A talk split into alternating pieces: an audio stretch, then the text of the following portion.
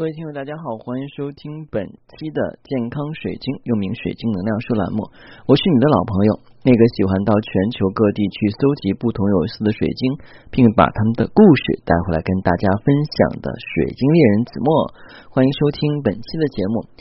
那明天的话呢，就是我们中国的传统节日。虽然这个节日的话呢，没有被定为法定假日，但是的话呢，作为我们中华传统的一个节日，很多人都会记忆犹新，并且随着我们现在老龄化的时代加快，大家会越来越重视这个节日。这是什么节日呢？就是九九重阳节了。这一天的话呢，大家可能会做一些孝老的活动。嗯，说起这个的话呢，我觉得不得不说一下，就是。哎，我们家的老人的话真的是非常好啊！我就是我姥姥姥爷的话呢，一直对我都非常关心也关爱。前两天的话，我妈回来还特别的话呢，带回了一个传家宝啊，因为我们不是什么大户人家，也没有什么贵重的传家宝。在搬家的时候，有好多东西也找不到了，搬了几次家。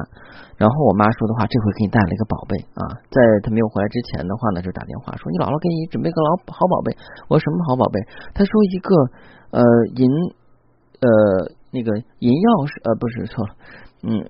银勺子啊，银勺子啊，一个银勺子啊。今天我们看到这个封面上有一个在冰箱上面吸着一个勺子啊，那就是银勺子啊。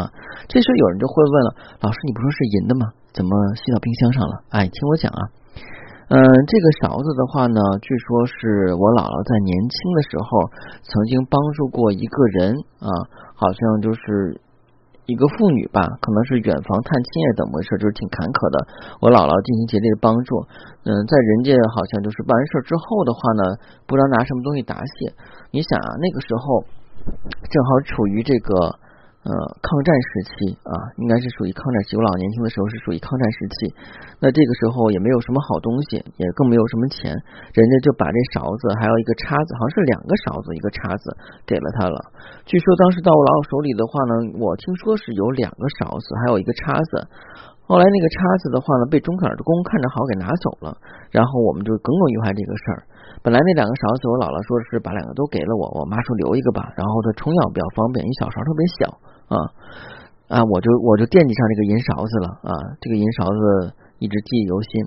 等今天拿回来以后的话呢，哎，我啊就把它拿出来了。拿出来以后，我说有点脏，我先擦一擦吧。因为大家知道我是做这方面的哈，嗯，没有多想，就是拿那个擦银棒去擦。但是擦拭几下的话，因为我怕很软嘛，因为银子很软，因为你要是用力大的话呢，怕这个把银子呃给掰弯了，尤其是后炒饼烧饼烧不烧瓣那块儿哈。然后我擦的时候用尽量用清理，但是我发现的话好像没有什么反应，我用大力的话拿擦板去擦，还是没有什么反应。哎，这个时候我就有点觉得不对劲了，然后我就因为在摩擦的过程中会产生一些气味，闻起来有点像这个铁锈味啊，铁的味道，不像银的味，因为银不会产生味道的，因为在摩擦的过程中。然后我摸到手里的分量掂了掂，也不像银的，光泽也不像，我就怀疑了，这个到底是不是银的呢？哎，是不是银的呢？最好的方法是什么呀？哎。就是把它放到我们的吸铁石上去吸一下。现在我们讲哈，我们的手机啊是怕磁铁的啊，所以我们很少在兜里边放吸铁石跟磁铁。那这样的话呢，有一个办法就是你用冰箱，冰箱的那个打开门那个呃就是。冰箱都是有吸力的哈，磁力，它是在上面那个呃叫什么来着？那个框框上面，它有一圈的那个磁铁。如果如果你要是没有这个的话，你可以用什么可以来磁？就是我们以前铅笔盒上也有磁铁啊，或者不要的喇叭上的那个磁铁都可以去吸啊。然后我一吸啊，其实今天一吸的话是那个磁力珠，一吸的话没想到吸的老老实结结实实的，比我以前买的所谓的不锈钢的这种东西吸的还结实。我买的所谓不锈钢的这些。呃，餐具我吸过，百分之八十五左右的话都能吸上去。但是你要是问吧，人家说的话呢，这个铁啊和钢啊都是铁矿石产生的，只不过的话提纯纯度不一样，所以的话能吸上的话也有情可原，毕竟有矿物质在里面，有铁矿石的那个矿物质。那这个勺子的话呢，哎，这个故事就结束了啊。大家可能觉得，哎呀，你期盼已久的银勺子原来是一个假的啊。嗯，但是对我来讲的话呢，意义并不是这样的啊。如果你想选购天然水晶或神秘物品，不妨加我的个人微信。我的个人微信是每期音频节目中的文字介绍里，我的英文名 R O G E R X C 一九八六。加我的时候，请备注“水晶听友”，要不通不过啊。呃，因为我觉得这个勺子的意义的话，远远要大于它真正的本身的意义啊。嗯，即便它不是银的，但是一直被我姥姥珍藏着，而且还带有故事性。我想的话，可能那个送给他勺子的人也不知道他这个东西不是银的，也是被骗了啊，或者人家知道，只不过是一个善意的谎言。但是无论如何的话，能够保存的下来的话，我觉得就是一种纪念，就是一种传家宝啊。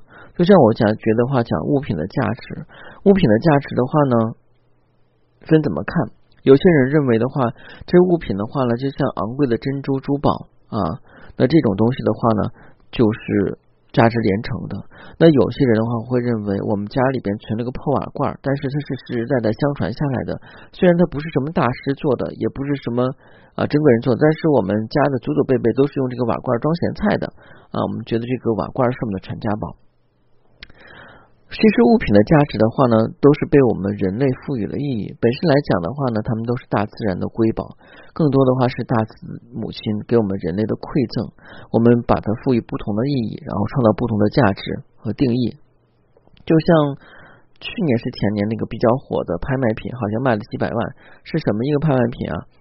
呃，就是有个人在墙上拿那个黑色的胶布粘那个香蕉上去，然后卖了几百万块钱啊。这个是很让人觉得不可思议的，真的不知道为啥拿胶布上粘个橡胶就能卖值几百万啊？可能只有富豪才能理解，因为在富豪的价值觉得，哎呀，这个创意很好嘛啊，它值几百万，对我们普通人来讲的话，不就是一个香蕉吗？啊，几百万可以买一个香蕉庄园了啊！我觉得是这样的，每个人的理解是不一样的，所以有的时候的话呢，大家经常会让我去帮他们。啊，鉴别一下他们的物品是真是假啊，尤其他们已经买到手了啊，我还特意录了一篇节目的话，为什么我不给别人去鉴定这个物品？第一点的话呢，说的直白点啊，你没有在我这边消费啊，我没有必要的话去付出精力帮你鉴定啊。看来这个话说的很伤人，但是的话确实是这样的啊，因为我不喜欢藏着掖着。